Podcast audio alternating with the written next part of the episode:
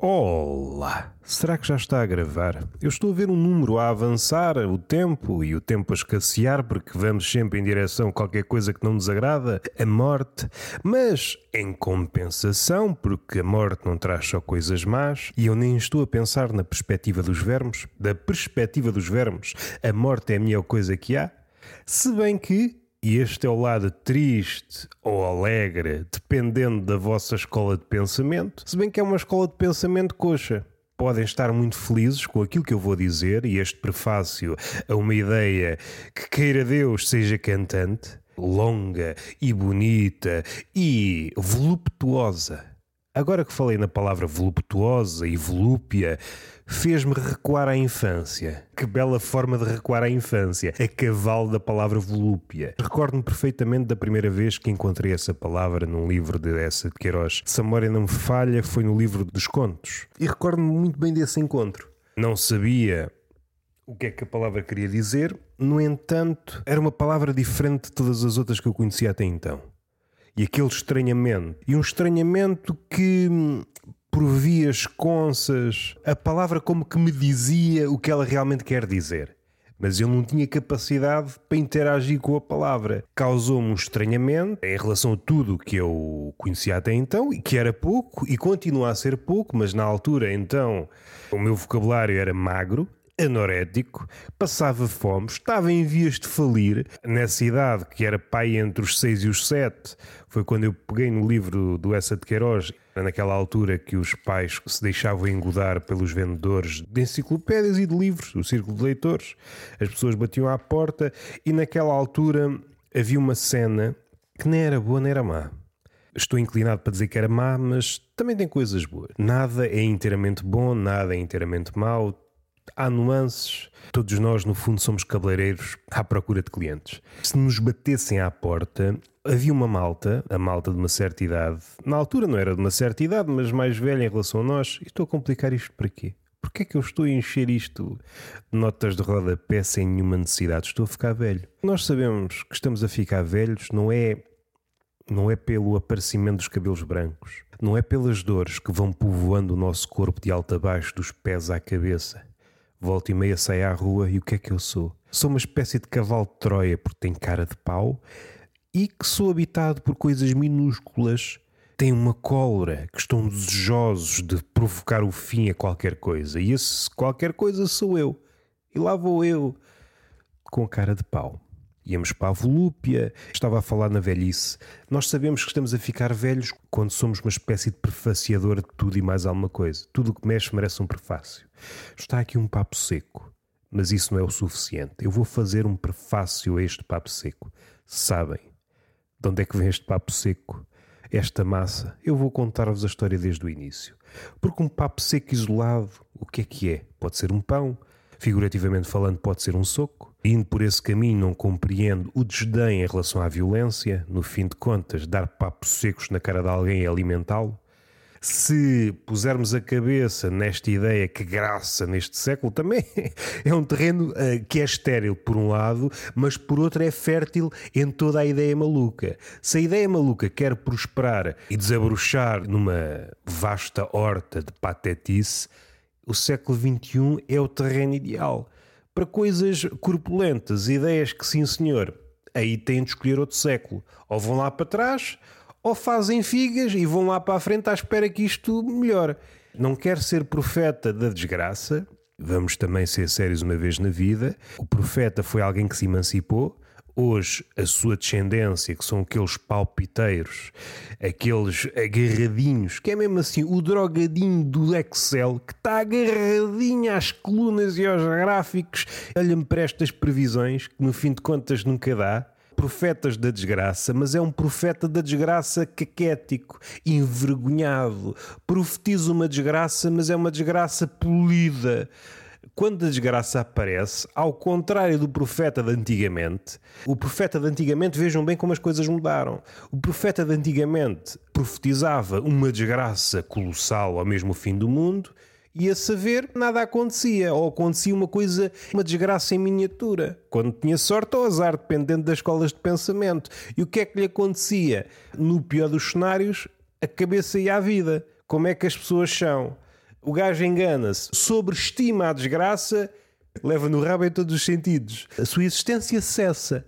Hoje, por exemplo, o economista, ou mesmo gente que saiba pensar, faz uma previsão que é uma desgraça posta em números. Nessa altura, pensando, por exemplo, na Idade Média, era uma desgraça posta em verso. Por exemplo, na Centúria de Nostradamus. A desgraça até tinha algum valor. Até era uma desgraça pensada, uma desgraça burilada, que dava trabalho. Se depois a realidade trocava as voltas ao profeta, isso é outra questão. O mundo, quando acontece, é caprichoso. Às tantas era uma cabala contra os profetas, porque vai saber, não aconteceu na altura, mas vai acontecer lá no futuro. Não é uma questão se acontece ou não acontece o fim do mundo, é a questão de quando. Se bem que para a CP, esse quando, o comboio da CP chega seis meses depois do fim do mundo. Foi suprimido. Há pessoas que estão à espera de um comboio para fugir ao fim do mundo e uns minutos antes ouvem esta mensagem: o comboio para o paraíso foi suprimido. E nós, em uníssono, ai que caralho. Que é mesmo assim que uma pessoa se irrita para ficar bem na fotografia. Regressando a esta comparação que me parece interessante. O profeta de antigamente, vejam bem como é que não damos o valor a quem o merece. O profeta de antigamente esforçava-se para criar uma obra. Olha, isto vai acontecer assim assado, mas não era num tom jornalístico. E levava a desgraça a obra.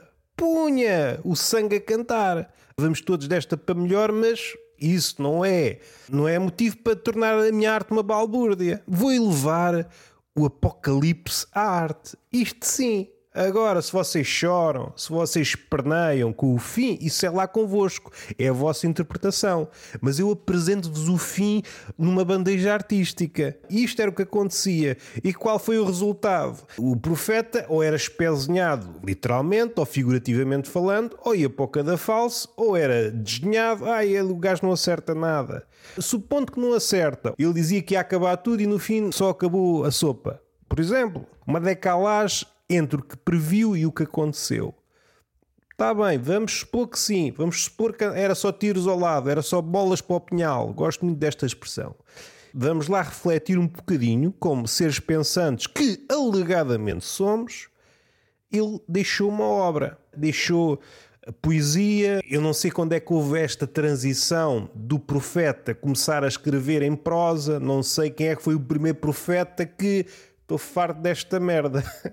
Então agora a desgraça tem métrica. Vou escrever em verso livre e depois em prosa. Então se é para perder a cabeça, agora estou a queimar a cabeça antes para depois a ficar sem ela. Nada disso. Quero é que vocês se fodam em formato surrealista, escrita livre. É o que for, é o que me vier à cabeça, é o que é. Ou seja, passamos de uma profecia em verso e depois em prosa para a atual, e agora saltamos para o nosso século, que salto de merda, nem vos quer dizer nada. Que é aquela pergunta clichê: se houvesse uma máquina do tempo, ou várias, porque se houvesse só uma, duvido muito que, que nos fosse ofertada essa possibilidade. Primeiro eram os milionários. Podia ser que eles fossem desta para melhor. Perdeu-se muita coisa na arte. Não estou a dizer que ela está morta, porque de vez em quando há profetas. Ah, está morta. Afinal, não morreu. Estava só a estrabuchar ou a bater uma pívia. Porque há aquele momento do êxtase em que a pessoa estrabucha, que parece que está a dar as últimas, mas é só um orgasmo. Às vezes a morte e o orgasmo, de longe, são a mesma coisa. E às vezes é o semen na cara que diferencia. Afinal, não foi desta. Afinal, não foi desta. Vê com a vida toda na cara. O profeta, estou a fazer esta comparação, o profeta de antigamente, o profeta de agora, mas estava aqui outra nuance. Passou-me. Tenho de admitir a minha falha. Nem me ocorreu falar de profetas hoje. Eu só tinha um tema que gostaria de falar que era tetas de velha. Era a única coisa que eu queria falar. Nem sei se me apetece. Ninguém dá valor à arte do profeta. A desgraça merecia alguma atenção. Era o ofício da desgraça. Não era qualquer maluco que era profeta, apesar de ser apelidado como tal. E deu um salto, não sei como, para o nosso século. Ah, já sei, viagem no tempo. Ainda bem que fiz este passo atrás, uma simulação, aqueles cenários onde simulamos o crime quando fazemos a reconstituição do crime. Simulamos aquilo que nós achamos que foi o crime. Às tantas não foi nada disso, mas olha, nós temos horror, ao abismo, horror ao desconhecido, horror ao não dito. Tudo nos causa horror. Somos muito melindrosos, somos muito assustadiços. Antes que me esqueça, em havendo máquina do tempo, desconfio que a malta vai para todo o lado, menos para o século XXI. Não há nada para ver no século XXI. Nós, eu não quero arranjar problemas com os meus contemporâneos, até porque são mais que as mães. Isto já passaram dos 7 mil milhões, não foi? Já estamos nos 8, a não ser que tenham morrido agora muita gente. Isto o verão às vezes também ataca. Ataca toda a gente e ataca sobretudo as estatísticas. Porque a estatística é uma coisa muito vulnerável. Temos este número, de repente morrem pessoas, pronto, o que é que eu faço agora com este número? O número é uma coisa muito frágil. E já vamos para lá. Mas eu quero só concluir com esta ideia, e no fim de contas vou só repeti-la. O século XXI é um século de rescaldos não interessa. O que há aqui já houve noutros séculos e em bom. O século XXI é uma espécie de loja chinesa quase a raiar o infinito, em que há apenas cópias manhosas do que já aconteceu ou apenas simulações daquilo que pode vir a acontecer. Porque nós às vezes também nos dá para ir para imaginar coisas que ainda não aconteceram e vocês sabem, tudo aquilo que o homem consegue imaginar consegue concretizá-lo. Havendo tempo, uma pessoa faz as merdas para o profeta da atualidade. O palpiteiro, o opinador e economista que se faz acompanhar, vejam bem, acompanhar de números e gráficos. E vejam bem se isto não é um maltrapilho. Não era melhor fazer-se acompanhar com duas putas? Ou um carrossel de putas, uma procissão de putas? E agora vou falar do mundo. Uma pessoa com experiência, com calma verga. Uma pessoa sem tomates, trabalhadores, que anda na labuta, ponha a anca a trabalhar onde ela é necessária, não vem para aqui falar do mundo. É claro que esta parte, completamente desnecessária, nem sequer faz sentido na conjetura atual e mesmo neste podcast, mas a minha cabeça foi desabrochando, desabrochando e foi para aí. Vi a frase a assomar-se, palavrinha a palavrinha. Oh, se eu não digo isto, passo-me da cabeça. Para fazer uma espécie de homenagem a um senhor há de ser falado aqui ou noutro podcast, porque este menino só queria podcasts. O senhor Aretino que é italiano. E a primeira vez que me ocorreu este nome, salvo eu, foi num filme em homenagem ao Miguel Ângelo, e há lá uma parte é dito, já não sei de que forma, mas um dos sonetos dele, que é daqueles sonetos marotos, maroto, é uma palavra, uma palavra mansa. Quando nos referimos à poesia, é assim o nome dele. E agora estou parvo, porque há um contemporâneo dele, esse Ludovico Ariosto, que tem um livro, uma epopeia chamado Orlando Furioso, se não for, é pá, perdoe-me. Portugal até tem um dedinho na história, na biografia desse rapaz, rapaz que andava por aí a viver a vida como ela deve ser vivida. Não é para falar de marotice. Não, a marotice há de ser falada, mas hoje estou um bocado fatigado. A marotice precisa de uma entrega, precisa que eu me cole às palavras como se as palavras fossem um corpo e andamos ali a experimentar os prazeres, as delícias e até os venenos do atrito sem pretensão de sair de lá com fórmulas. Cansados, cansados, demos minutos ao prazer e assim é que é bonito. Não saímos de lá com planos para o mundo para mudar o mundo, não. Deixem lá estar o mundo quieto. Deixem lá estar o mundo quieto. O profeta de hoje. Ao contrário do de antigamente, trocou as palavras pelos números e acha que tem grande merda nas mãos. Então não era dar-lhe duas lambadas acha que é uma arte. E ao contrário do outro, de antigamente, que subestimava, o profeta de hoje subestima. Isto é mau, mas não é assim tão mau. Quando acontece, é pior do que todas as previsões. E o que é que sucede? Antigamente, o outro subestimava. É isto, vai tudo correr mal, vai tudo para o galheiro. Afinal, não acontecia. Cortavam-lhe a cabeça. Hoje, é pá, tenham calma, que isto a gasolina só vai aumentar 2 cêntimos. Acho eu e vai saber aumenta 20. É pá, tu falhei a minha previsão. É que a tua previsão eu nem sei de onde é que a foste tirar. O embrulho não é um papel de celofane, é, são folhas de Excel. Reveste o mundo de folhas de Excel. Vamos tirando as folhas de Excel como se fosse uma cebola e só nos dá para chorar quando chegamos lá. Ah, isto é o fim do mundo. E ninguém corta a cabeça a estes palpiteiros. É que não acertam uma não é um acertar como o profeta de antigamente. Saímos aliviados da profecia falhada. Nós não saímos aliviados das profecias falhadas dos profetas atuais. Não saímos. Nunca. Que me recorde nesta vida já, nesta vida que já vai longa, e nem sei porquê, não digo rola em cabeça, às vezes também é preciso rolar. Para ver se o declive ainda está a funcionar. Ah, isto ainda está a funcionar, a física ainda tem algum sentido. A gravidade ainda se aplica a este país. Às vezes, mesmo uns regicidas, se cortassem a cabeça a alguns reis e reis que podem ser os poderosos, a cabeça permanecia, permanecia no sítio do costume porque a gravidade não atua sobre os poderosos. A cabeça não cai, o corpo não cai, os impérios não caem, fica sempre tudo de pé. Mudam os nomes para dar aquela sensação que o circo anda de cidade em cidade, de tempos para tempos, e muda. Olha, os palhaços foram para outra terra, podemos experimentar um tempo de paz, mas vai saber, o palhaço tirou foi a maquilhagem e agora está misturado com o povo e torna-se ainda mais macaco, ainda se torna mais perigoso e isso não me agrada. Enquanto figura, trajetória da figura do profeta, epá, emancipou-se. Não sei se há o ativista do profeta, mas emancipou-se. Antes corria mal quase sempre, ou era preso, ou levava porrada, ou era morto.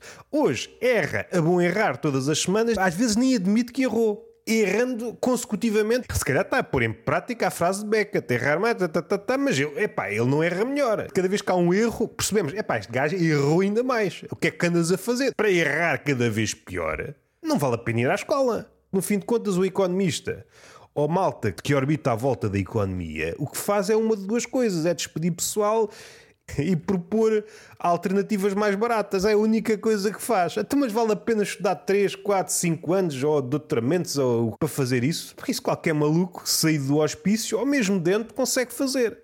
Não é preciso ter grande cabeça. É mesmo sem cabeça suspeito que é possível fazer isso. Galinhas que estão a correr sem cabeça e já me disseram a mesma coisa. Eu sei que daqui a uns minutos vais desta para melhor, mas em relação às empresas, como é que eu posso pôr uma empresa a funcionar? É pá, é despedir pessoal e comprar matérias-primas cada vez mais baratas, mas a matéria-prima mais barata não é sinónimo de perder qualidade? Opa, isso não interessa. Ah, é? Ah, então bora. E é isto. Tetas de velha. Não vou falar de tetas de velha, vou deixar e caso me recorde, no próximo episódio, hei de falar. Ou falo já, de forma abreviada posso já falar de forma abreviada, porque eu sou assim, digo que não falo, depois falo, é próprio da natureza humana. Vocês têm de chegar a esta conclusão e quanto mais rápido for, melhor para vocês e melhor para a nossa relação e melhor para o mundo, porque o mundo também beneficia da saúde da nossa relação. Caso contrário, estamos a semear zaragatas aqui e ali.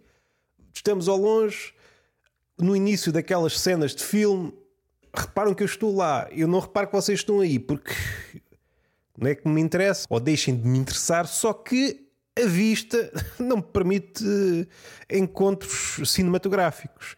E vocês vão andando em câmera lenta, de braços abertos, para me apertar as banhas. Vai saber, é uma desilusão, porque eu não quero esse encontro. Não quero, vocês andam a ver filmes a mais, vocês ocupem-se pelo menos de uma coisa mais saudável, teorias de conspiração, para uma pessoa rir-se, para dizer, pá, isto é estupidez, está boa e recomenda-se. Onde? Não faço ideia, porque eu não gosto de sites de recomendações. Ah, falando das velhas, tetas de velha, Há uma velha, uma velha, há várias velhas, mas eu vi isto, levou-me para longe. E eu nem sou de sair de casa. O que é que sucede, meus amigos? É uma velha, os seus 60 e tal anos, atualmente até pode ser perigoso. A velha, tal como quase todas as palavras, é um conceito fluido e às tantas, quando a gente nos quisermos chatear com isto, chamem-me e a gente fala sobre isso. E é uma velha que era velha da cabeça aos pés, exceto nas mamas. Percebemos que há ali dinheiro investido. O que é que me apraz dizer sobre isto? Tetas de velha. Neste caso não são bem tetas de velha, são tetas que foram recaustadas. E qual é a minha mágoa?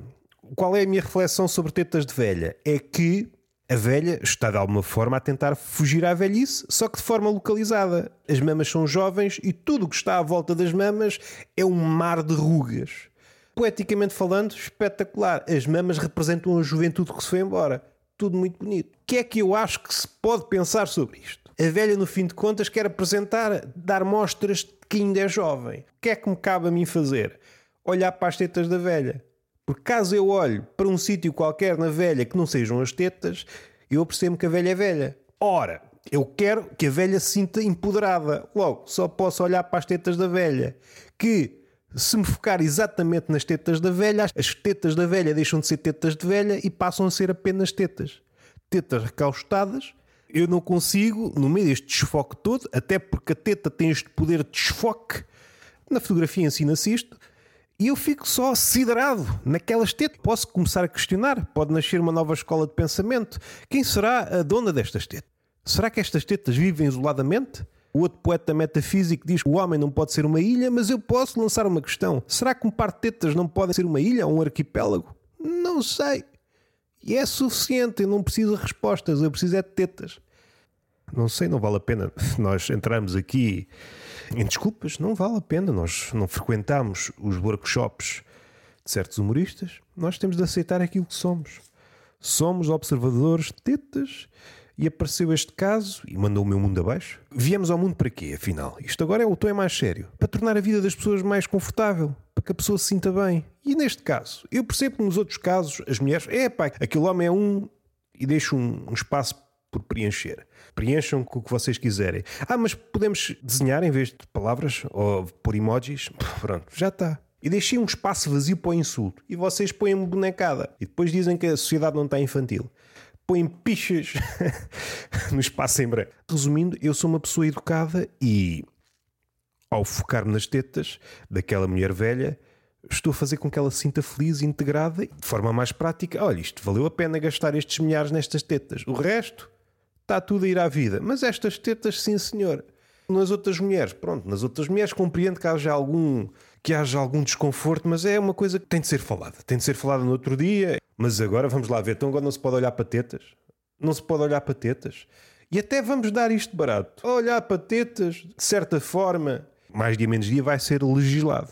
Porque nós vivemos na hipertrofia da justiça, das leis tem de haver leis para tudo, senão passamos dos cornos. E havemos tocar nisso, que eu lembro-me de uma coisa de um festival que estão a proibir talheres porque pode, tem um pau, ai que isto pode matar alguém. Há sítios já são proibidas as tampas de garrafa porque não sei o que pode matar alguém. Eu sei que não sou de folias em que meta muita gente, a não ser que sejam orgias, e mesmo assim tenho que conhecer as pessoas antes, que eu não vou lá foder a vida a estranhos. Eu não sou nenhum político. O que é que me magoa? Ou melhor, eu tenho aqui uma proposta. Se realmente têm tanto medo que as pessoas se matem com tampas garrafinhas ou com talheres para comer crepes, plástico ou, ou, raio, é que já não estamos a pensar nas tartarugas. Eu não sou uma tartaruga, eu não é qualquer coisa que me apareça à frente, olha, vou morrer. Então quer dizer que toda a multidão, no fim de contas, é um viveiro de homicidas e suicidas.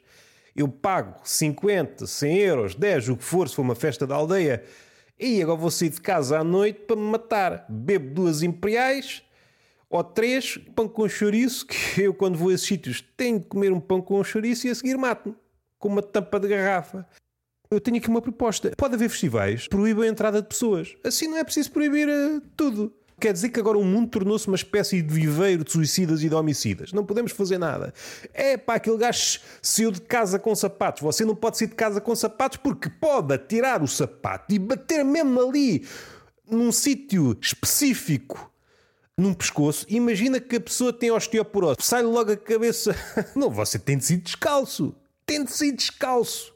E sem pila, porque a pila pode ofender e há pessoas mais fracas de coração, dá-lhe um infarto, pronto, ficam ali. Você tem de desatarrachar a picha quando sai de casa.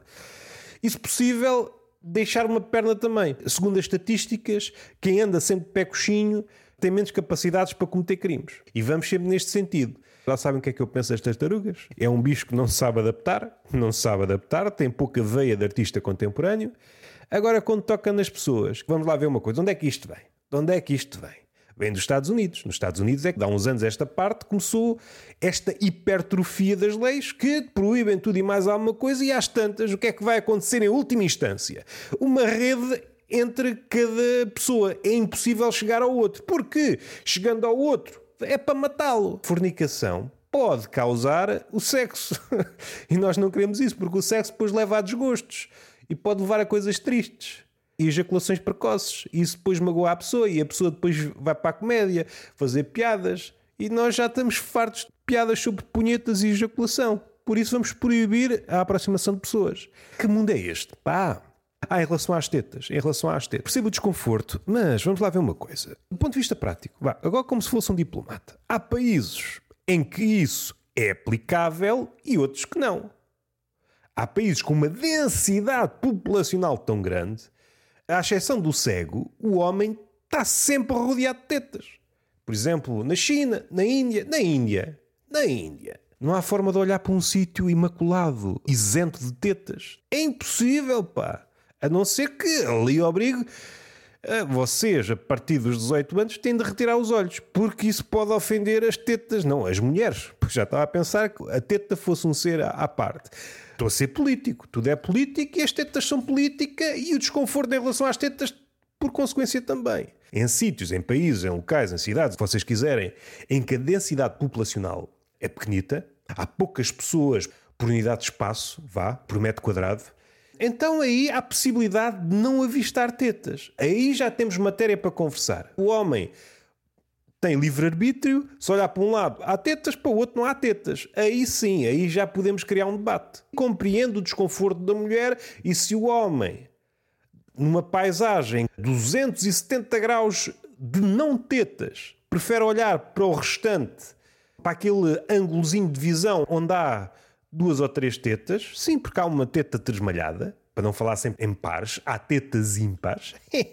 Gracinha. Aí sim, aí já temos motivo para debate. Entretanto, se um episódio novo de Tertulia de Mentirosos com o Bruno Portanova, ouçam, está fixe e até à próxima, está feito. Beijinho na boca e isto já foi pai o dobro do que eu estava à espera. Se o sexo fosse assim, porra, ainda fazia uma ou outra mulher feliz. Não sou um profeta da desgraça, sou um profeta do tesão. Não, completamente alucinado, não faz sentido. E palmada na boca, na boca não, no cu, pá, na boca não se dá. Só se dá beijinhos, no cu é que se dá palmadas e beijinhos. Até à próxima.